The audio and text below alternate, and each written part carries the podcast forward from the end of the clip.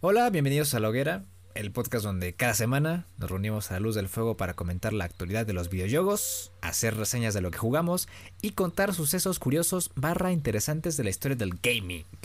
Y pues nada, bienvenidos a otro episodio, chavales. Tú y yo, amigos por siempre.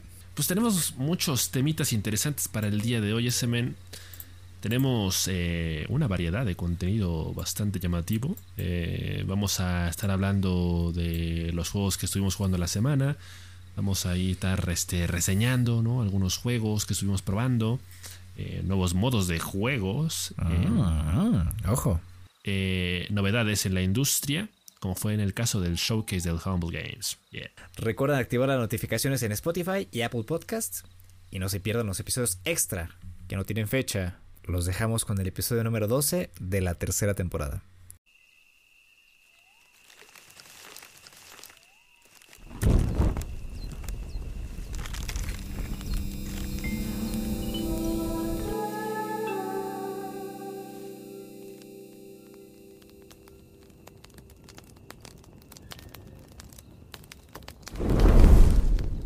Hace una semana yo la llamé de transición por ejemplo, ya tenía varias semanas sin leer. Esta semana retomé la lectura. Sigo leyendo La Rebelión del Atlas. Es un libro muy largo.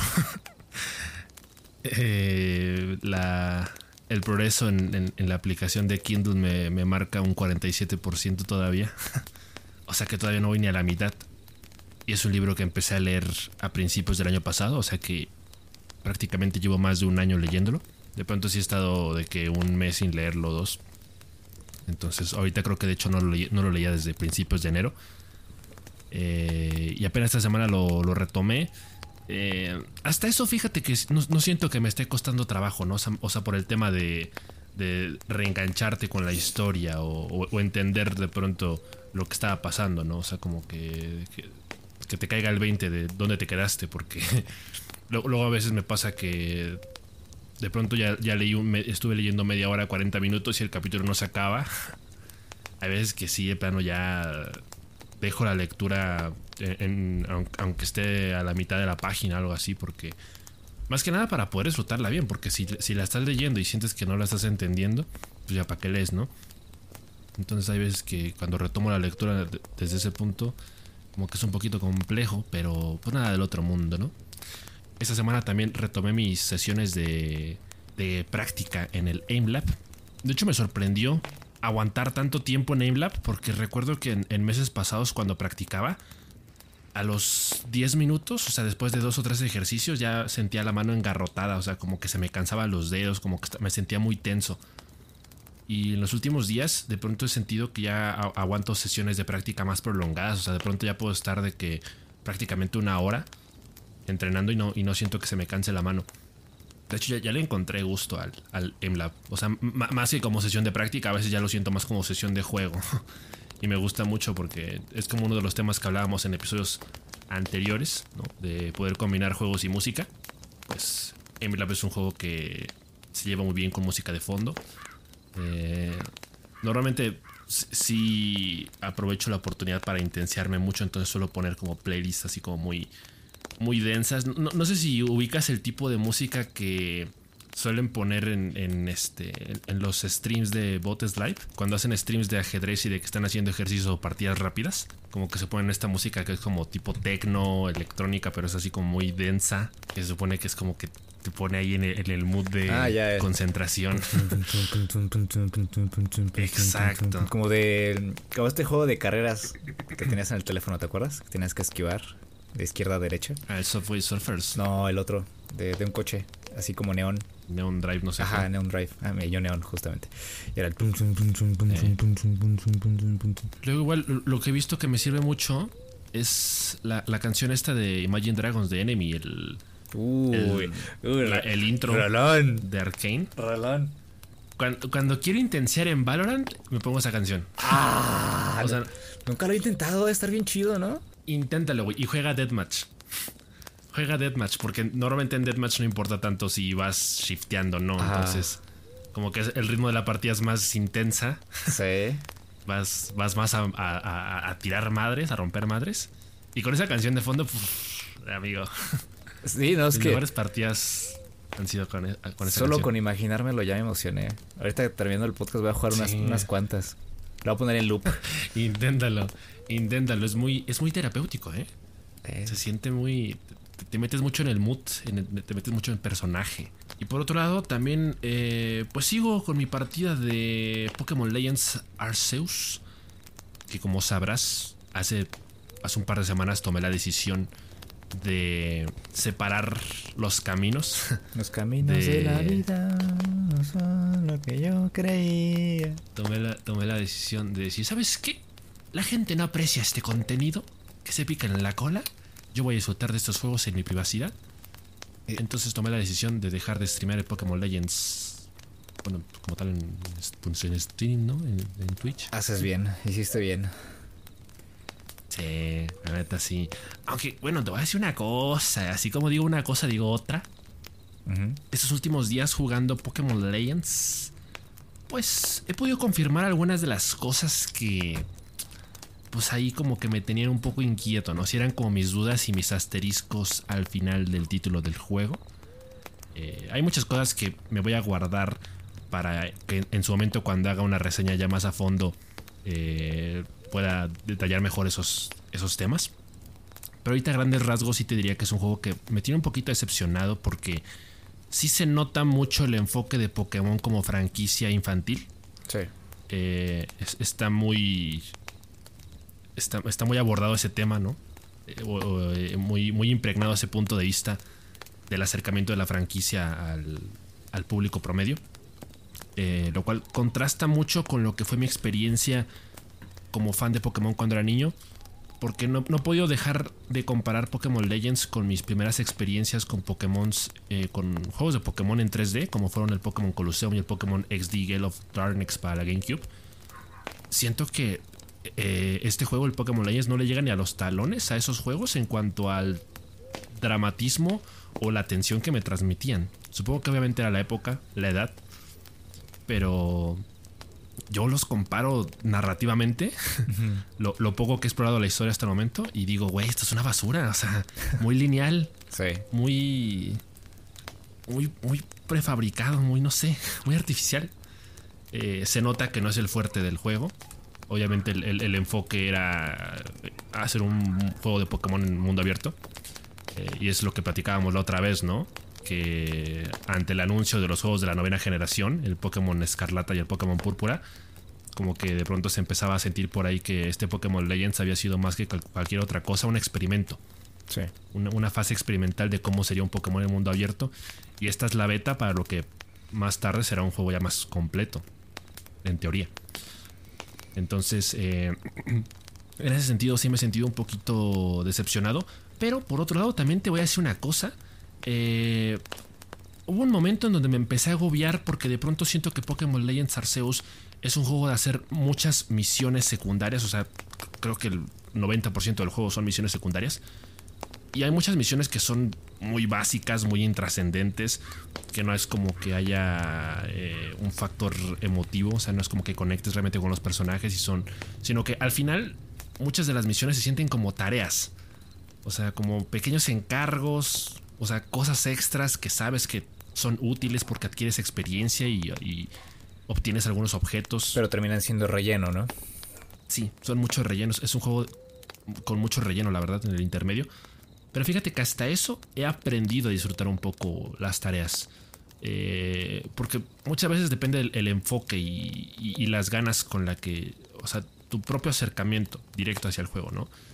Como que si llegas con unas expectativas, el juego no te las va a cumplir. Pero si llegas como que en un mood más relajado de, ah, pues voy a farmear un poquito, voy a eh, nada más jugar para desestresarme, capturar algunos Pokémon, evolucionar algunos, eh, completar algunas tareas secundarias, yo creo que lo puedes disfrutar.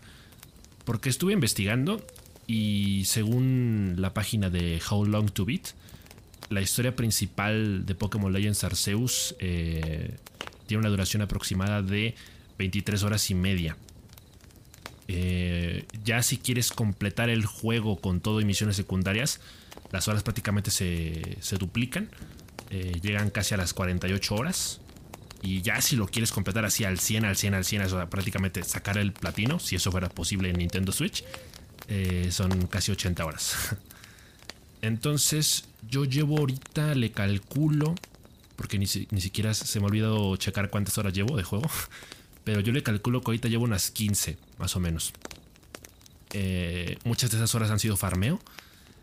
Y te diría que lo estoy pasando bien, pero sí siento como que hay, un, hay un yo, hay otro yo, otro Ludwig, que del otro lado de la pantalla me dice ya no juegues esto porque sabes en el fondo que no lo estás disfrutando.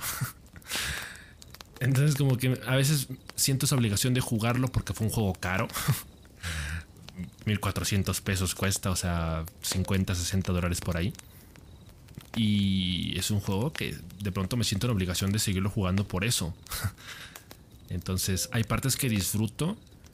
O sea, si, tuviera que ponerlo en una, balanza, te diría que el, el 40% de mí disfruta genuinamente Pokémon Legends Arceus y el 60% restante lo siente como un, como un peso encima, como una carga. Ya hemos platicado un poco de, de, ese tema en el pasado, ¿no? El tema de la obsesión con los juegos y particularmente Pokémon es una franquicia que desde su concepción ya estaba presta o, ya incentivaba mucho a, los completistas. Eh, el, puro eslogan, ¿no? O sea, atrápalos a todos. O sea, todos los juegos de Pokémon al final de cuentas tienen esa premisa. Atrapa a todos los Pokémon. En Pokémon Legends Arceus no solo tienes que atrapar a, a un, a un Pokémon de cada especie o sea, para poder completar la Pokédex tienes que completar, tienes que capturar a lo mejor a 30 de cada especie, tienes que evolucionar a 3 de cada uno. Eh, de pronto hay tareas así como de tienes que ver a este Pokémon utilizar este movimiento 30 veces. O tienes que ver a este otro usar eh, estilo rápido o estilo fuerte. Entonces son cosas que de pronto ya se vuelven un poco tediosas. Eh, por ejemplo, el otro día me di cuenta de que de hecho yo ya la cagué. Porque una de las entradas del Pokédex de Rowlet, que fue el Pokémon inicial que yo escogí, es que eh, tienes que verlo usar un movimiento de determinado número de veces, ¿no? ¿Qué pasa? Que yo evolucioné a Rowlet y pues ya no lo puedo involucionar y ya no puedo hacer que use ese ataque. O sea, ya no me lo va a contar la Pokédex, ya no lo va a sumar. ¿Ya no hay más Rowlets? E, esa es mi pregunta. Todavía no, la he resuelto, no, he resuelto esa duda. Porque de pronto hay misiones que también te dicen que tienes que atrapar varios rollets o varios. Eh, su evolución, su evolución que ni siquiera me acuerdo cómo se llama. Entonces, no sé si en determinado momento va a haber una parte del mapa en donde se van a liberar más especies de ese Pokémon. O si aquí va a haber por medio un tema de crianza. Porque muchas veces eh, hay la mecánica de la, de la crianza en Pokémon es la única forma de conseguir más especies de reino Pokémon. Eh, entonces, pues, no sé si en algún momento voy a volver a tener un Rowlet. Conseguirle una Rowletita para que tengan Rowletitas. Ándale, no, no, güey. Ojalá fuera un Rowlet.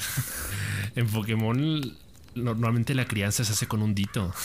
Eh, como en los establos, ¿no? Cuando le sacan la, chile al, caballo y hacer la crianza artificial. Sí. Sí, Lo que hacen, si has visto los videos, se engañan al caballo. Engañan al caballo porque se monta sobre la yegua, le sacan el nepe y le ponen el, el, la cosa esa donde guardan este el este. El S. El S. Oh, mocazo. Y. La leche de hombre. Y ya luego ya inseminan a la yegua. así pasa en Pokémon, o al menos así sé que funciona. Yo nunca me he querido meter en ese desmadre de la crianza porque me da mucha flojera. Y además, como que sí está esta parte negativa de que mucha gente se obsesiona con la crianza para sacar Pokémon con IPS y EPS. Entonces, ese rollo a mí como que no me late dentro del mundo Pokémon. Siento que le quita un poco la magia, el encanto. Claro. Pero bueno, así son. Y pues así ha sido hasta ahorita mi experiencia con Pokémon Legends Arceus. Estoy seguro de que en cuanto a la historia no voy, no de ir ni a la mitad. Yo creo. Estoy haciendo tiempo. Yo creo que de, aquí a que, no sé, ahorro para el Forbidden West o, o no sé qué, qué otro juego lo podría reemplazar. Pero pues voy a hacer mi esfuerzo por terminarlo. O sea, tampoco quiero que sea que termine siendo algo así como sobrehumano de obligarme a mí mismo a terminarlo si no lo quiero jugar. Porque te digo, al menos, al menos un 40% de mí sí lo disfruta. Entonces voy a tratar de centrarme en ese 40% que sí lo, que sí lo goza. Y a ver qué pasa. Y mira, si no lo quiero seguir jugando en próximas semanas, no lo voy a jugar. Pero por lo pronto ese ha sido mi avance con el Pokémon. Está muy bien, bastante honesto. Yo dejé en stand-by Forbidden West para dedicarle un poco de tiempo igual a un juego que tenía abandonado que era eh, Professor Layton versus Phoenix Wright. Em, esta clase de juegos me encantan. Y este juego combina ambos formatos, ¿no? Combina los juicios orales de Phoenix Wright y combina los puzzles de Professor Layton en una historia totalmente original. Entonces, eh, yo cuando lo empecé estaba muy emocionado. Esto fue ya a finales de octubre del año pasado. Em, y lo dejé en stand-by durante el fin de año. Y hasta hace unos días lo retomé. Aparentemente no había avanzado mucho. Entonces eh, me sorprende la cantidad de, de puzzles y de juicios orales que, habían quedado pendientes. Según yo había avanzado bastante. Eh, pero bueno, aparentemente ya estoy en la parte final del juego. Eh, lo cual me pone un poco triste porque no hay más juegos de Professor Layton. Por lo, bueno, por lo menos de Professor Layton que pueda conseguir para la 3DS. Pero no me agüito, porque hay un montón de puzzles, un montón de cosas. Y la historia es bastante buena. Eh, regularmente esta clase de juegos los, los juego en la noche, que es cuando más los disfruto. Eh, porque te meten mucho en ese ambiente con la musiquita del juego eh, y con las ilustraciones de cada, de cada puzzle y de cada juicio oral, que igual tienes que estar muy concentrado para, para refutar la evidencia pues, de los defensores. Entonces, pues nada, Nada, nada, ya estoy a punto de acabarlo. Yo creo que ha sido un buen descanso eh, antes de completar Forbidden Quest y traer la review al podcast próximamente. Y por otra parte, pues fue la Fórmula 1 en la mañana. Estuvo buena. No sé si la viste. Ah, sí, cierto, sí. Sí, sí. Sí la vi, bueno, por ratos, pero sí. Sí, sí, el chuequito tuvo, tuvo mala suerte por ahí. Ganó la pole el sábado. Y el domingo hoy que corrieron, pues hubo ahí un safety car porque hubo un accidente. Pero antes del safety car él se metió a pits y Leclerc se siguió derecho. ahí, ahí corrió con suerte Leclerc porque después pudo entrar a pits mientras estaba el safety car y ya, ya no tuvo que parar en pits y mantuvo la posición. Entonces, pues ni modo. Pero ganó Verstappen, así que de igual forma pues, estuvo, estuvo muy buena la carrera. ¿eh? Los rebases en la última vuelta me recordaron un poquito a, la última carrera de la temporada pasada ante Hamilton y, Verstappen. Soy Emilio, güey, y soy fan del Chico Pérez. Yo pensé que le ibas a apostar a las carreras de caballos. Nah, Bueno, en el Pocket Jockey, sí, en el, el Pocket Jockey del T10. ¿El qué? El Pocket Jockey del T10. Ay, sí, le apuesto a las carreras de caballos. ¿No conoces ese juego? Es, un juego de carreras de caballos combinado con solitario. Está muy bueno, güey. Ahí sí, ah, ahí sí llegas a recuperar tu, 3DS del limbo en la que está eh, perdida. Bájate el Pocket Jockey, es buenísimo. A mí me gusta mucho. Gracias por las recomendaciones, Y hablando de recomendaciones, oh my fucking god, godness, thank you God. Mm. Eh, hermanos queridos, eh, ¿cómo les decimos a los fans de la hoguera? Eh. Oh, oh, oh, no, güey. Este. Tronquitos. Chispitas. Chispitas. Bueno, a nuestra bella audiencia, ¿no? Que ahí luego buscaremos un gentilicio, que no creo que haga falta, pero por los loles, ¿no? Eh, queremos retomar un poquito en la hoguera el, tema de venir y recomendarles juegos indie. Queremos que los programas a partir de ahora incluyan una pequeña sección de vez en cuando, cuando se preste la, la ocasión, eh, de hablar de algunos juegos que hemos estado jugando por ahí que valgan la pena recomendar y que a lo mejor no ameriten tanto una reseña demasiado extensa, pero que al menos podamos hablar un ratito de, ese juego, ¿no? Entonces, en esta ocasión, este, pues yo no quería que se desperdiciara eh, mi partida del Insomnis de hace un par de semanas. Eh, este juego lo, lo streamé en, en, Twitch, en mi canal de Twitch, que es un pequeño, este, ¿cómo se dice? Spam, para que vayan y me sigan ahí en el Twix. Aparentemente es un juego que salió desde octubre del año pasado, en vísperas de Halloween, del Huabulin. Salió originalmente para PlayStation 4 y PlayStation 5. Y pues eh, en este caso a mí me tocó jugar la versión de PC. Eh, Insomnis es un juego de terror, pero también es un juego de puzzles o acertijos. Es una combinación de esos dos géneros. Algo que me llamó mucho la atención del juego es que es de un estudio independiente, Pad Games, que es un estudio español. No es, no es curioso que, me llamara la atención el, estudio, cosa que no lo conociera de antes, porque de hecho Insomnis es concretamente su ópera prima, ¿no? su primer juego eh, de, este estudio español, Pad Games, con sede en Barcelona, tío, hostia, joder. Pat Pat. pat Pat. Es un juego muy corto. Es un juego que de pronto da para unas dos horas y media, máximo tres. Eh, y yo creo que ya para sesiones de speedrun, yo creo que 20 minutos o menos. Entonces, ¿cuál es la premisa de, Insomnis? Somos este chaval, Joe Castbet, eh, quien acaba de recibir la noticia, ¿no? La trágica, entre comillas, noticia de que su abuelito, dime tú, acaba de fallecer.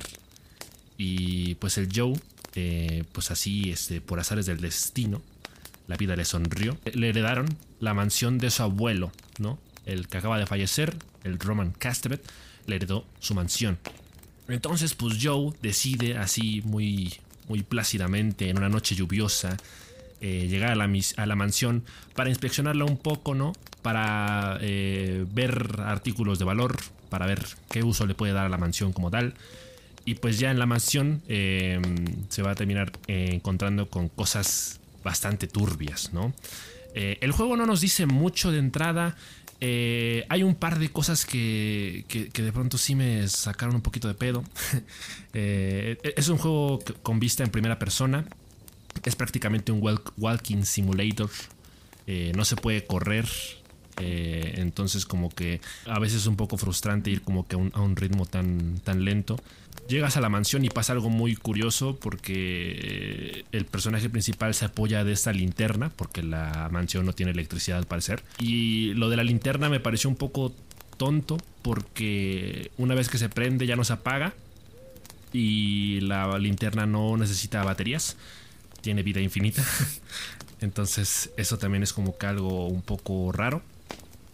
Y pues Joe, explorando la, la mansión se empieza a dar cuenta de, algunas cosas. ¿no? De hecho, nos vamos a terminar enterando de cómo funcionaba la relación entre Joe y su abuelo por medio de estas tarjetas postales eh, que vamos a encontrar regadas eh, por toda la mansión. Eh, que nos hablan un poquito de una relación un poco ya rota entre Joe y su abuelo, porque Joe que estaba estudiando en la universidad pues siempre le mandaba cartas para decirle, oye abuelito, este, me prestas 5 pesos para el pasaje para irte a visitar a irte a visitar en Navidad y pues el abuelo nunca le contestaba ninguna de las postales. Nos damos dando cuenta de que hay algunas cosas que no están muy bien. La, parece una, una mansión un poco embrujada.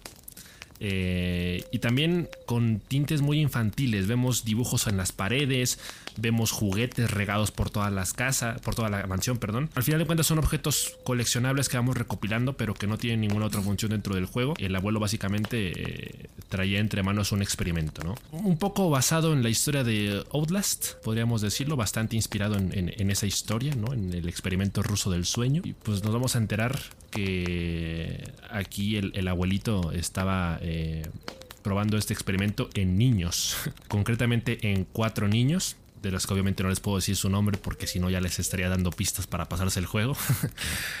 Lo turbio con los niños es que su apariencia, su, diseño recuerda mucho, o al menos a mí me recordó mucho a los personajes de El Orfanato, esta película de, terror también española, casualmente, eh, con, estos niños con bolsas en la, en la cabeza. Y pues es un juego básicamente de puzzles, ¿no? Eh, aquí tenemos que eh, resolver muchos acertijos de formas diferentes. Eh, el, juego es muy intuitivo porque prácticamente en, cada habitación a la que tú entras el acertijo aparece frente a tu cabeza y hay algunas cosas que son eh, bastante obvias. No diría que por eso los acertijos se vuelven fáciles de resolver, pero hay algunos que sí son bastante evidentes. Eh, prácticamente la mecánica gira alrededor de ir descubriendo los nombres de los niños y sus distintas causas de muerte, así como su hora de muerte y a partir de ahí vamos a ir pudiendo acceder a, nuevos, eh, a nuevas habitaciones dentro de la mansión. Eh, es un juego en el que no puedes morir, eh, prácticamente no puedes perder, entonces el factor miedo está en función de los jumpscares, de los niños que de pronto salen y que no son precisamente una amenaza, pero pues sí te sacan un susto cuando de pronto los ves saliendo de la nada y corren o de pronto te agarran desapercibido. Hay que ser sinceros, no es un juego realmente difícil.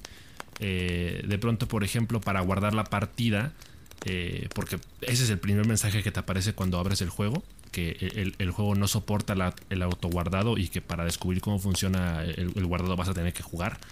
Eh, entonces, ya jugando te das cuenta de que para guardar la partida eh, lo tienes que hacer en estos teléfonos que están en, distintas habitaciones.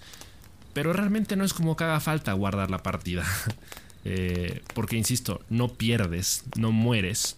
No es como que te regresen a, una parte, no es como que tu progreso se pierda cuando algún personaje te, te cache o te atrape o yo qué sé. No profundiza demasiado en muchas cosas. Eh, la historia pues obviamente no es original. Pero yo, bueno, como lo mencioné a principios de año, mi, propósito de año nuevo para este 2022 era probar más juegos de terror. Eh, Insomnius concretamente es el primer juego de terror que juego en este 2022. Y, la verdad es que me sorprendió para bien. Es un juego que disfruté mucho. Me, parece que los, que los acertijos como tal le, agrega, le aportan mucho dinamismo al juego. Son el eje central al final de cuentas y puedo decir que terminé muy satisfecho con eso. Me divertí bastante jugándolo. Eh, sí me cagué un par de veces, sí, me sacó uno que otro susto, eh, pero en general como juego de terror tampoco es que sea demasiado denso. Entonces eh, yo lo recomiendo, está en Steam, eh, no es un juego caro, por lo mismo de que es un juego corto. Si les gustan los juegos de terror, pues les va a gustar.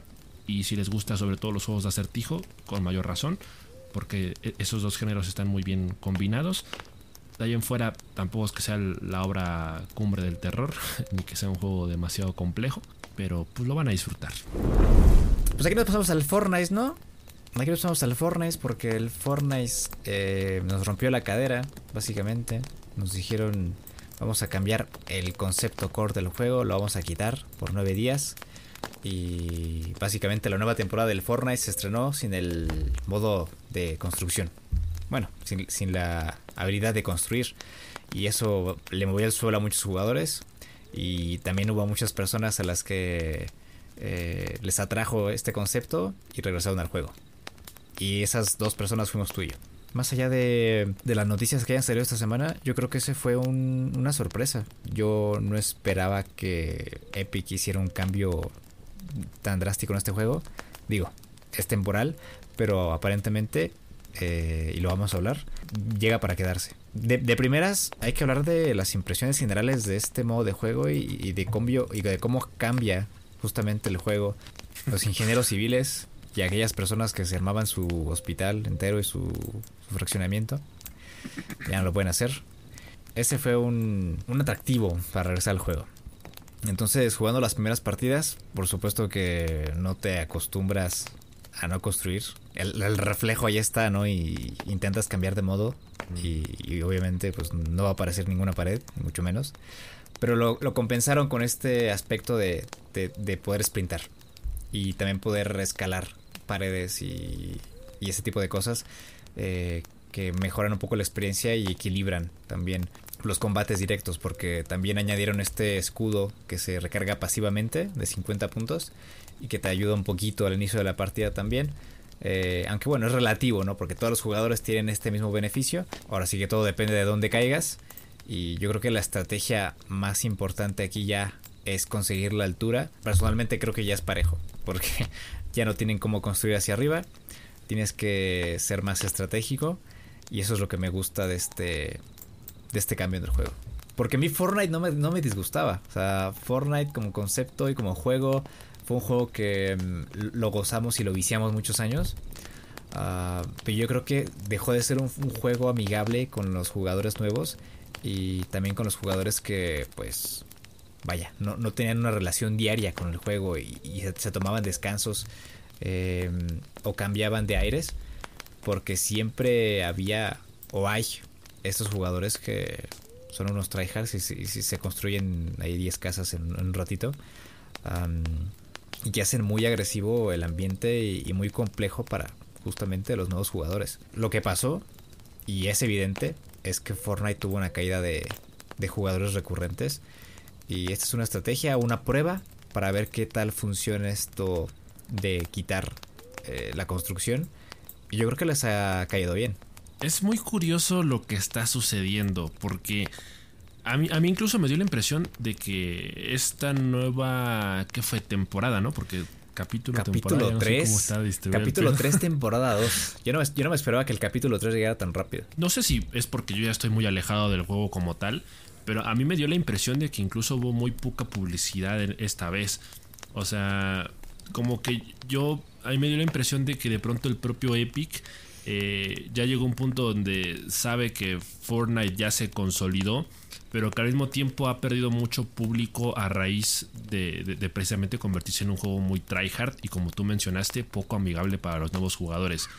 Entonces, qué curioso que de pronto Epic haya decidido que el atractivo eh, para retraer de vuelta a los viejos jugadores y a nuevos jugadores eh, fuera ofrecer un modo eh, sin construcción, que fue lo que hizo grande a Fortnite, ¿no?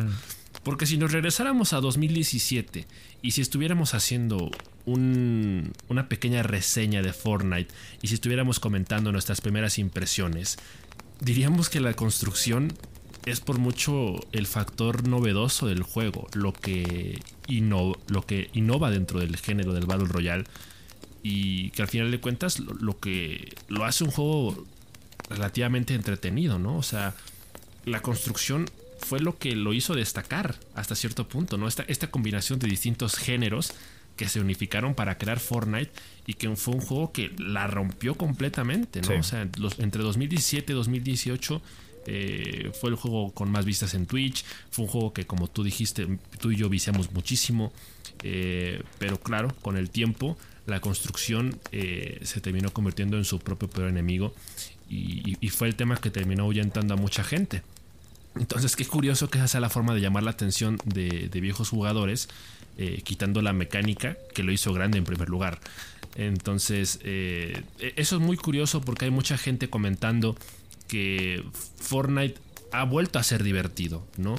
Que ahora sin la presión de gente que te construye un fraccionamiento en 5 segundos, Ahora es un juego mucho más dinámico, mucho más rápido, eh, que va más al grano, ¿no? O sea, ya, no es la flojera de, ay, este cabrón ya se puso a construir, mejor me voy. Ya es como de, si, ya tiene los chingadazos enfrente, ya te quedas ahí y, eso le aporta mucho dinamismo al juego y por lo, por lo tanto podemos decir que sí, es más divertido. O sea, podemos confirmarlo. El otro día tú y yo jugamos y creo que nos la pasamos muy bien. Ganamos un par de partidas, creo que ganamos dos o tres. Eso estuvo bastante, bastante bueno. Entonces podemos confirmar que sí, que lo, mejor que le ha pasado a Fortnite en mucho tiempo ha sido quitar la construcción. Y como tú dijiste, probablemente haya llegado para quedarse. Eh, porque por ahí han habido muchos, eh, ¿cómo se llaman estos? Dataminers. Que por ahí se han estado metiendo al código fuente del juego. Y han terminado encontrando con que aparentemente Epic está planeando mantener un modo sin construcción y aparte regresar el modo con construcción. Porque, digo, la construcción va a regresar por la narrativa, ¿no? O sea, digo, Fortnite sigue haciendo su intento porque la gente se sienta enganchada por la trama que cuentan a la par, eh, lo cual no sé si es muy efectivo, pero al final de cuentas, dentro de la narrativa de Fortnite, se supone que la construcción desapareció porque por ahí la rebelión, no sé qué chingados. Eh, fueron los que les quitaron el, permiso de construcción. es, prácticamente un hecho que, eso va a suceder, que Fortnite va a, subsistir con los dos modos de juego a la par. Eh, tú mismo lo dijiste el otro día, si esto permanece, si Fortnite se queda así, si mantiene en ese modo de juego, es muy probable que lo empieces a jugar de forma más regular. Y yo me sumo a lo mismo. O sea, que, te voy a decir una cosa, ¿no? O sea, y, tú y yo lo, vivimos de, propia mano el otro día que jugamos. Eh, hay veces en los que. Hay, partes del juego en, los que de pronto sí se extraña un poco la construcción. Hubo una parte concretamente en donde yo me quedé atorado entre una. Entre una población y una montaña y la, tormenta ya me estaba persiguiendo. Entonces, de pronto la, la opción más lógica en ese momento y la más fácil, parecía que si hubiera construido hubiera podido salir de ahí más rápido. eh, lo cual no sucedió y perdí bastante vida en la tormenta. Eh, y de pronto a veces como que uno también ya tiene el, mal vicio, como dijiste, de que de pronto ya por defecto presiona los botones para construir y, pues de pronto no pasa nada, ¿no? Pero pues hay veces que, que, sí se extraña un poco, ¿no? En todo caso, también como tú dijiste, eh, el juego se ha encargado de, suplir la mecánica de construcción con otras mecánicas, lo cual al final de cuentas lo, termina equilibrando bastante. Y, y, pues yo me atrevería a decir que si Fortnite mantiene el, modo de juego sin construcción, yo ya tendría argumentos para jugarlo en PC. o sea, con, con teclado y mouse. Porque esa es justamente la razón por la que dejé de jugarlo en PC. Porque la construcción, ya estoy seguro de que mucha gente estará de acuerdo conmigo en que se vuelve mucho más fácil con control. Eh, o sea, independientemente de si juegas en consola o no, o sea, si lo juegas en PC también puedes jugar con control. Y es muchísimo más fácil jugar, o sea, construir cuando tienes los gatillos. Al menos en, en mi caso particular, ¿no? Entonces yo siento que si de pronto la construcción ya no es un problema o ya no es un impedimento para jugar bien, yo creo que ya podría dar el salto completamente a, mouse y ratón. Digo, a mouse y teclado. Pues sí, es un gustazo ver a Fortnite haciendo esto.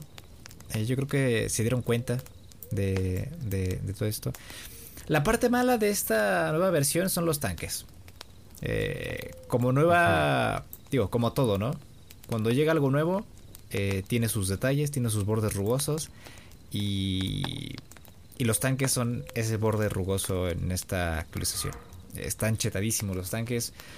Eh, no es difícil si tienes la estrategia y tienes bastantes granadas eh, de, impulso y, también si tienes quien te, quien te apoye. Pero el, el, tanque tiene una vida que te cagas, hace un daño que te cagas y tiene dos opciones de disparo. Tiene la torreta y tiene el, el cañón del tanque. Entonces dos jugadores pueden disparar hacia dos posiciones diferentes o, centrarse en una. Eh, esto hace más sentido cuando hay construcciones, ¿no? Cuando un jugador puede construir, me hace más sentido que están los tanques. Pero en este en este modo sin construcción no me jodan. O sea, está, está horrible, güey. La mayoría de los jugadores que ganaban las partidas, si nos dimos cuenta, eran jugadores con tanque. Entonces yo esperaría que los nerfearan o que los quitaran porque no, me hacen mucha gracia. Igualmente no me hacen mucha gracia los NPCs activos que, igual te disparan. Eh, pero bueno, eso ya, ya estaría a, discusión, pero los tanques no están a discusión. O sea, es, te arruinan un poco la experiencia. Si, si, bien te dan un poquito de emoción, ¿no? Eh, al correr de ellos e intentar destruirlos, pero es claro que la balanza está inclinada hacia el tanque. También yo esperaría que hicieran un mapa especializado en no construcción. Porque como tú mencionaste, hay zonas en las que las pendientes son lisas y no puedes caminar, no puedes caminar sobre ellas o no puedes correr. Entonces te obligan a rodear. Entonces para, para evitar esta paja yo, yo pensaría que, que mm, pudieran añadir zonas de brinco o pudieran hacer un mapa totalmente nuevo. Eh, inspirado o centrado en el modo de juego sin construcción para que sea más eh, pues justo para los jugadores porque a veces es inevitable quedarse atrapado en la tormenta ¿no? independientemente de si agregaron el sprint o no hay zonas que son enormes y es muy complicado o si no imposible salir de ellas hay que hacer cambios el juego tiene que hacer cambios em, y si se llega cumplir la profecía de que este nuevo modo de juego se queda, yo esperaría que estos cambios se hicieran lo más pronto posible. Que quizás ya los tienen en mente, ¿no? Después de todo este, mm, de este intercambio de comunicación entre jugadores y Epic, con estas nuevas partidas y también con este nuevo pico de jugadores que, llegan a la plataforma, pero ya veremos. E, e, el juego ha vuelto a ser divertido, entonces bien por Fortnite, bien por Epic y pues supongo que nos verán más seguido por allá. Entonces, pues sí, no. Que, fíjate, es, es, chistoso porque yo ya estaba así, güey. O sea, yo estaba a nada de bajarme a Apex. Ah, no. Entonces. no, de, que le quiero dar su, oportunidad a Apex, se la quiero dar. Porque vaya, estoy, estoy mamando con que a huevo quiero un juego por casi casi por género, así de que... Entonces yo como que estoy con esta obsesión de que, ah, sí, Valorant es mi FPS táctico, este, Apex es mi Battle Royale, y, así como que tener uno por categoría. Entonces, eh, como que estaba en ese plano de que, de que estaría chido por ahí hacer un combo cuates entre Valorant, eh, Apex, eh, incluso ya ves que te comentaba que tengo esta esta espinita clavada con el Overwatch. Tengo ganas de volver a jugar Overwatch. Pues digo, esas ya son mamadas mías, ¿no? Sí. Pero ahora con, con, la, con la incorporación de modos sin construcción en Fortnite, como que las partidas se sienten más casuales y más dinámicas, voy a estarlo jugando más seguido. Básicamente vamos a regresar a jugar porque nada más regresábamos para ver qué había de nuevo en cada temporada. Jugábamos una partida, nos ganábamos la sombrilla y nos íbamos seis meses hasta que salía la nueva temporada. Así dos años o tres años. Pues bueno, amigos, yo creo que desde aquí, de, pisos picados, nos vamos a Humble Games. La semana pasada o antepasada incluso, el 17 de marzo, tuvimos un showcase de Humble Games. Y pues bueno, eh, esto es más que nada para darle un poco de seguimiento a este estudio porque hemos hemos estado hablando muy bien de ellos últimamente. Eh, hace un par de semanas mencionábamos que quedaron en el puesto 3 eh, de los mejores publishers del año pasado, según Metacritic. Eh, también en el, pasado alabamos mucho los aspectos técnicos y el apartado sonoro del, del unpacking. Entonces, es un hecho que es un juego, es un estudio, perdón, al que definitivamente le tenemos que seguir la pista de cerca. Entonces presentaron este showcase donde hubo anuncios, hubo trailers de algunos de los juegos que van a estar saliendo en próximos meses. Algunos incluso salen ya la próxima semana, creo. Pues, ¿qué podemos decir de este showcase del Humble Games SMN? ¿Qué te llamó la atención? A mí me gustaría que comentáramos los juegos con los que nos quedamos, ¿no? Dejando a un lado mm, la, mm, la paja, ¿no? Para ir al grano. Em, yo para empezar, y regresando un poquito a mi afición con los juegos de detectives, puzzles, etcétera, etcétera, etcétera, ¿no? Eh, un Dark Side Detective like. Em, mostraron este Chinatown Detective Agency, que es básicamente un juego point and click eh, con pixel art de una agencia de detectives, nunca mejor dicho. Ah, con esta detective de la Interpol, bueno, antigua detective de la Interpol que tiene que solucionar varios em, casos en un mundo en el que la crisis económica está afectando a todos y que Singapur es la única ciudad en la que se sostiene esta estabilidad económica. Me gusta que el juego se apoye mucho de tener que generar contactos y viajar a lo largo del mundo. Esa es una de las mecánicas importantes que mencionaron. Vaya, no es una eh, no es un juego que sea muy innovador, pero me gusta el trato que le están dando. Se nota en los propios retratos de los personajes, en los diálogos, em, en el diseño de los escenarios y también en el propio diseño del, avance que mostraron en el Humble Games. Como decía, soy muy fan de estos juegos. Me gusta mucho pasar el tiempo con juegos que me pongan a, pensar, juegos con mucho diálogo, que me metan eh, en un mood detectivesco. Y este juego tiene también un aspecto, una apariencia cyber noir, eh, que combina el noir de, las, de las películas de detectives de los 30s, 40s ah, y el cyberpunk. Y, lo hace una apuesta muy interesante para mí, justamente por la propia apariencia. Ellos mencionaron que están muy inspirados en los juegos de Carmen Sandiego y también en Blade Runner. Entonces, si partimos de ahí, de esa temática un tanto oscura, pero también eh, filosófica de Blade Runner y el diseño de, los juegos de Carmen Sandiego, pues ya, ya me tienes también enganchadísimo con este Chinatown Detective Agency. Yo rescataría mucho el Ghost Song. Eh, este Ghost Song es un Metroidvania que recuerda muchísimo a Dead Cells, ¿no? A Hollow Knight. Ah, bueno, también. ¿Eh? No, yo, yo, decía a Dead Cells, pero también a Hollow Knight, sí. Ah, sí, sí. Sí, efectivamente. Sí, el, el, Hollow Knight eh, se ven prácticamente calcados sus escenarios. Eh. O sea, yo. yo eh, o sea, de pronto el, diseño de los personajes no me gustó mucho. O no me terminó de encantar, sobre todo ya cuando vemos el gameplay, la movilidad del personaje principal se ve un poquito ahí medio torpe, por así decirlo. Eh, pero los escenarios realmente tienen una muy buena ambientación. Eh, entonces también parece que la, historia está ahí un poquito relacionada con el tema onírico. al parecer el personaje principal se va a despertar de un sueño y va a empezar a explorar una superficie desolada en la luna.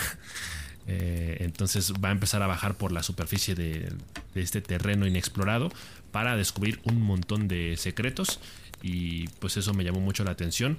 Eh, insisto, el apartado gráfico no, me encantó del todo, aunque hay momentos en los que el diseño de los personajes me recuerda un poquito a estas animaciones de, de los videoclips de Daft Punk.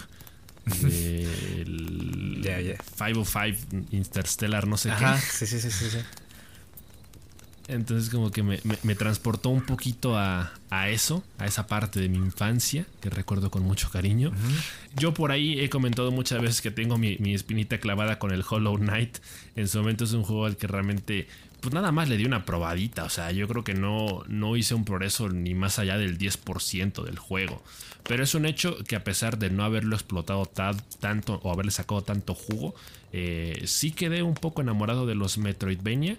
Entonces este Ghost Song definitivamente entra en mi lista. Yo otro que me guardo para darle seguimiento más adelante es este que se llama Signalis. Eh, que es básicamente es como si se condensara esta frase de Patricio y Bob Esponja cuando entran a casa de Calamardo porque piensan que es un extraterrestre. Que dice: Es decir, que se han apoderado de lo que creíamos creer y nos hacen creer que creíamos que los pensamientos que hemos tenido. Esa madre. Porque es un juego. Porque es un juego de una morra que está en un sueño dentro de un sueño. Algo así. ¿No? Muy Inception el, pedo. Y lo que me gusta del juego es la ambientación y el trato que le dieron al sistema de combate, ¿no? Y al personaje. Es un juego que se apoya mucho o que se inspira mucho en los Resident Evil. Por la perspectiva, por los propios menús que aparecieron en el avance. Entonces, es un juego que tiene muchas, muchas cuestiones em, traídas de los juegos de Resident Evil. Pero a la par trae una nueva historia. Eh, y es una historia que, como dije, es una historia bastante enredada. Es una de esas historias que me gustan porque seguramente se va a apoyar mucho de tener que leer varios documentos y de explorar bastantes áreas. Y también me gustó mucho que combinaran el 3D con el pixel art un poquito por ahí. Rescataría un poquito, así tampoco es como que digas, wow, qué ganas le tengo. de Iron Out. Em, no es un juego, o sea, no es, no es mi tipo de juego definitivamente, es un RPG táctico por turnos. Eh, no soy muy fan de esa clase de juegos. Eh, sin embargo, debo admitir que este juego me entró mucho por el ojo. O sea, me, encanta el, apartado eh, visual ahí llevado de la mano con mucho pixel art. me, gusta eso. Me gusta que parece que es un juego bastante vasto y variado en cuanto a las habilidades de los personajes. Eh, y, más que nada me lo anoto porque, de hecho, si no me equivoco, creo que es el único o de los pocos juegos de los que anunciaron una demo abierta en este momento. Eh, entonces, eh, prácticamente en este momento todos ustedes ya pueden ir a probar una demo que está en, en, Steam. Entonces, yo me voy a dar la tarea de probarlo para ver si puedo venir con una pequeña reseña para la próxima semana.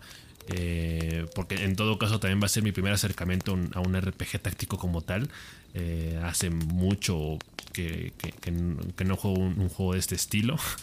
Eh, entonces, pues a ver qué tal el Iron Out. Yo para rematar quiero mencionar a Mónaco. Mónaco 2. Que, promocionaron por ahí.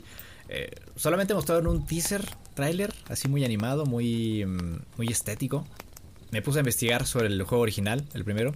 Y es un juego de, de robos. De robos a, a edificios. Pueden ser bancos, pueden ser casas de subastas, pueden ser eh, cosas de ese corte. Y es un juego multijugador, eh, tanto online como local. Y es un juego muy centrado en los roles en un robo. Básicamente la misión es eh, entrar, robar objetos, eh, eliminar también a los, efectivos de seguridad y salir. La perspectiva del primer juego era cenital totalmente, muy a lo Hotline Miami. Era obviamente sin tanta intensidad, ¿no? Como la de ese juego. Y en este Mónaco 2, la, el mayor cambio que, hicieron es la perspectiva del juego y el aspecto. Es un juego que va a estar eh, desarrollado en una perspectiva isométrica, en tercera dimensión, y le van a dar muchísima más profundidad al aspecto visual del juego. Eh, mostraron em, en esta presentación eh, alterna al tráiler que mostraron en este Humble Game Showcase, mostraron los escenarios que están diseñando ya en papel y son escenarios, muy detallados, muy bonitos.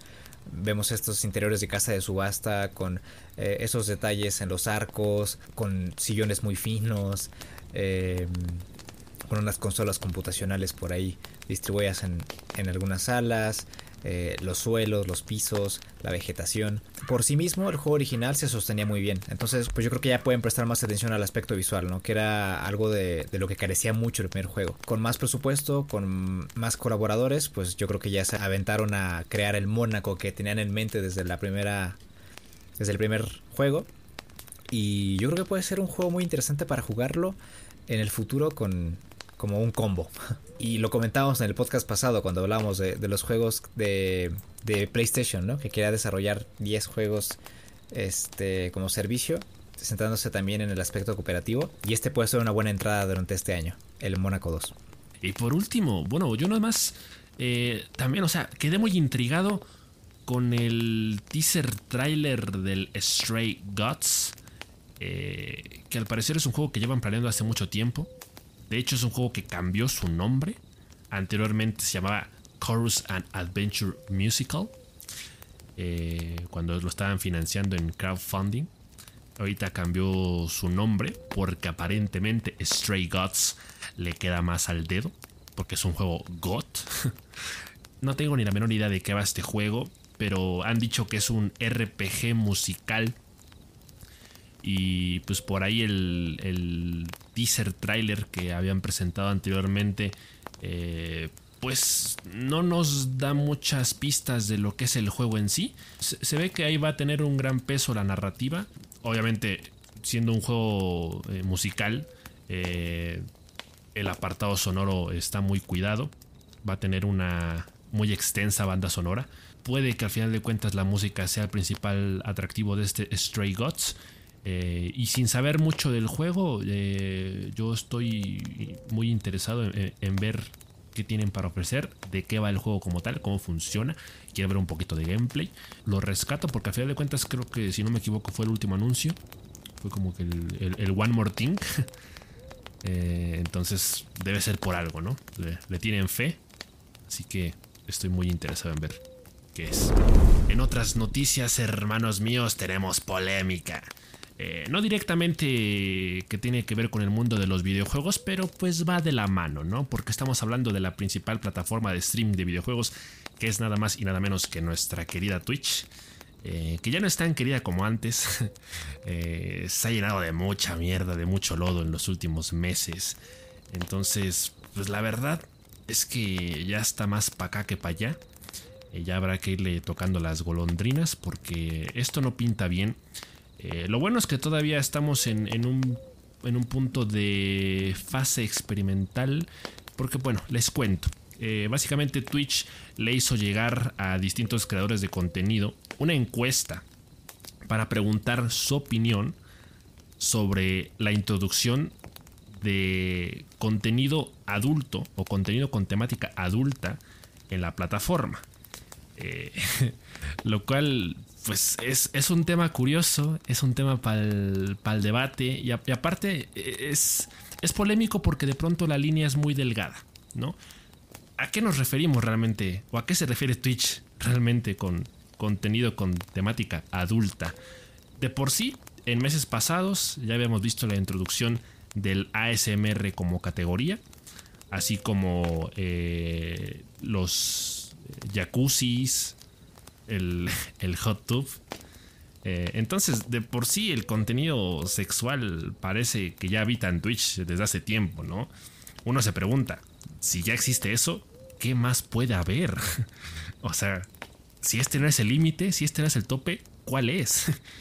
Entonces, em, se habla de que con temática adulta eh, se están considerando eh, actividades, por así decirlo, como eh, bailes eróticos, eh, videos de fetiches, eh, patas, básicamente. Y a lo mejor videos tipo roleplay de quién sabe qué. Ahora sí que echen a volar su imaginación con esa premisa. sobre todo porque aquí Twitch, dentro de lo posiblemente lógico, hasta cierto punto, está tratando tampoco de rayar en lo explícitamente sexual. Twitch mantiene la pauta de que la masturbación eh, o lo referente a mm, la penetración o el, sexo ya sea anal, vaginal u oral, eso estaría completamente prohibido. Pero de todas maneras la, la línea, insisto, ya es muy delgada, ¿no? Eh, aquí el único aspecto meramente positivo que se podría rescatar de esta propuesta es que Twitch estaría pensando en dividir la plataforma. Es decir, que ya no resulte tan sencillo encontrarte una SMR de Amorán lamiéndote los oídos en la página principal, sino que ya sea un contenido que esté más escondido. Eh, creo que la iniciativa era algo así como Twitch After Dark. Es como el, el nombre clave del prototipo o del proyecto. Eh, y que obviamente siempre y cuando el contenido esté bien etiquetado como contenido con temática adulta, eh, pues eso va a estar en otra parte de la plataforma, ¿no? Pero de cualquier forma, si es algo que deja mucho que pensar. La mayor parte de la audiencia en Twitch son niños de 10 años que ven streams de Fortnite. Entonces, que en una sola plataforma haya streams de Fortnite y al mismo tiempo streams de alguien bailando semidesnuda, como que no me hace mucha lógica. Eh, eso está bastante turbio y deja mucho que desear eh, de la plataforma. De por sí, eh, en últimos meses se había sabido por parte de Bloomberg que muchos de los empleados, incluyendo directivos importantes de Twitch, habían abandonado la, la plataforma eh, diciendo que Twitch ha prácticamente perdido el rumbo, ¿no? Y, lo hemos visto con muchos creadores de contenido que han alzado la voz y han dejado en evidencia que la plataforma actualmente eh, solo se está preocupando por los ingresos económicos y que están dejando muy de lado al, creador de contenido que fue lo que en primer lugar hicieron grande a Twitch. Eh, entonces, pues Twitch sabe perfectamente que el sexo vende, que en esta plataforma pues es muy común que se desvirtúe el, propósito, ¿no? Que son muchos los usuarios que realmente terminan viendo videos con contenido eh, erótico. Entonces, esto está muy jodido. Eh, insisto, lo único bueno es que esto está en, fase experimental. Esto es O sea, e, esto se supo por las encuestas que llegaban a distintos creadores de contenido eh, dentro de la plataforma. Entonces, no es como que ni siquiera haya una beta de esto. Solo están haciendo como sondeo para ver qué tan bien recibido sería esto. Eh, ojalá que al final decidan no incorporarlo como tal. Porque este contenido no pertenece a Twitch. No, no va ahí. No merece estar ahí. Eh, porque pues en una de esas Twitch se va a terminar convirtiendo en Chaturbate o Forcam. o sea, va a ser lo mismo. Va a terminar siendo lo mismo. Al final de cuentas vas a poder entrar a un show privado. mentir sobre tu edad es bastante sencillo. Entonces, eso de que el contenido esté etiquetado como para adultos para que los jóvenes no puedan entrar es una completa falacia, todos lo sabemos. Entonces, eh, el poder entrar y ahí poner tus beats y es como que hazme un privado, o sea, ¿qué es esto? Este nuevo concepto desvirtúa totalmente el concepto inicial de Twitch. Y también da paso a muchas libertades y queda clara cuál es la postura de, de los grandes directivos de Twitch yo soy de la idea de que hay mucho contenido en internet que satisface todas esas necesidades y más. Eh, entonces, eh, a mí no me cabe en la cabeza que esto que esto se haga, ¿no? Y, no me cabía en la cabeza tampoco que permitieran todo ese tipo de contenido ya desde antes. ¿Qué, se le puede hacer? Aquí la culpa, también quiero aclarar, la culpa no la tienen las, las chicas que hacen streams de, de hot tubes eh, o que hacen el ear leaking, ¿no? El ASMR. La culpa la tienen los directivos de Twitch y las personas que consumen ese contenido. Y ya está. Twitch muchas veces se ha justificado diciendo que la, ¿qué? la sensualidad no es un delito. Eh, es decir, que le ha dado la libertad a muchas mujeres de que se expresen libremente y que al final de cuentas eh, muestren su belleza y que hagan contenido alrededor de eso. Pero yo creo que sí se ha desvirtuado muchísimo. Yo creo que la barrera ya se superó. Han, digamos, abusado de esa confianza y el contenido se ha terminado convirtiendo en algo completamente diferente, ¿no? O sea, eh, digo, si bien es cierto que en Twitch hay una infinidad de cosas que se pueden hacer, porque ya ni siquiera solo es gaming, o sea, ya también hay, hay eh, mucho arte digital, eh, hay tutoriales de un montón de cosas, hay, streams de cocina, de lectura también, o sea, hay, contenido muy bueno en Twitch, o sea, el, hecho de que la plataforma se haya, diversificado y que ya no sea solo exclusivamente de gaming, eh, ha, sido positivo, pero se ha terminado convirtiendo en, una, en un arma de doble filo que parece que sí le está poniendo muchos ah, puntos negativos a, la plataforma. Eso es triste porque digo, yo como streamer, que digo, aunque tengo cinco espectadores, eh, pues aún así siento que es triste porque yo realmente no me imagino haciendo streams en otra plataforma. O sea, yo estoy encantado con Twitch, con, todas las mecánicas, con todas las funciones. Eh, no me gustaría, por ejemplo, terminar en, en, YouTube Gaming, mucho menos en Facebook, ni Dios lo permita. por ese tema como que sí, sí me preocupa porque se han visto en meses pasados, eh, meses pasados ver a streamers grandes dejar Twitch eh, para irse a otras plataformas. Entonces, eh, no me gustaría que a mí la plataforma me, tuviera me, terminara alejando por lo mismo. lo único que se podría rescatar de, de este tema de las temáticas adultas es los artistas digitales precisamente. O sea, los que se dedican ahí al, contenido NSFW, supongo que serían los únicos, bueno, serían algunos de los beneficiados y ese contenido ya, digamos, sería libre de, verse en, Twitch. Las personas que hacen contenido de este, de este corte no están forzados a, a tallar su contenido de como contenido adulto. O sea, no, no están forzados a hacer eso. En teoría con este nuevo movimiento estarían forzados a hacerlo, pero también tendrían más libertades. Entonces ahí está ahí está la, cosa. Y bueno, pues esto sería todo por esta noche, por esta semana. Ya nos estaremos viendo la próxima con más. A ver cuáles son. A ver cuáles terminan siendo las movidas de PlayStation. Y a ver qué otra cosita sale por ahí entre semana, ¿no? Que hasta eso han sido unas semanas, si no movidas, pero activas. Eh, así que va a haber contenido para la próxima semana. Y también esperen la review de Horizon Forbidden West. Ya en los próximos días estaremos grabando el programa. La verdad estoy bastante emocionado por esta reseña que nos va a traer el SMN del Horizon Forbidden West. Porque yo no lo he podido probar y es uno de los juegos que más espero o he esperado este año. Entonces a ver qué nos tiene por ahí el SMN. ¿eh? Eh, lávense las manitas. Cuídense mucho. Por ahí nos vemos.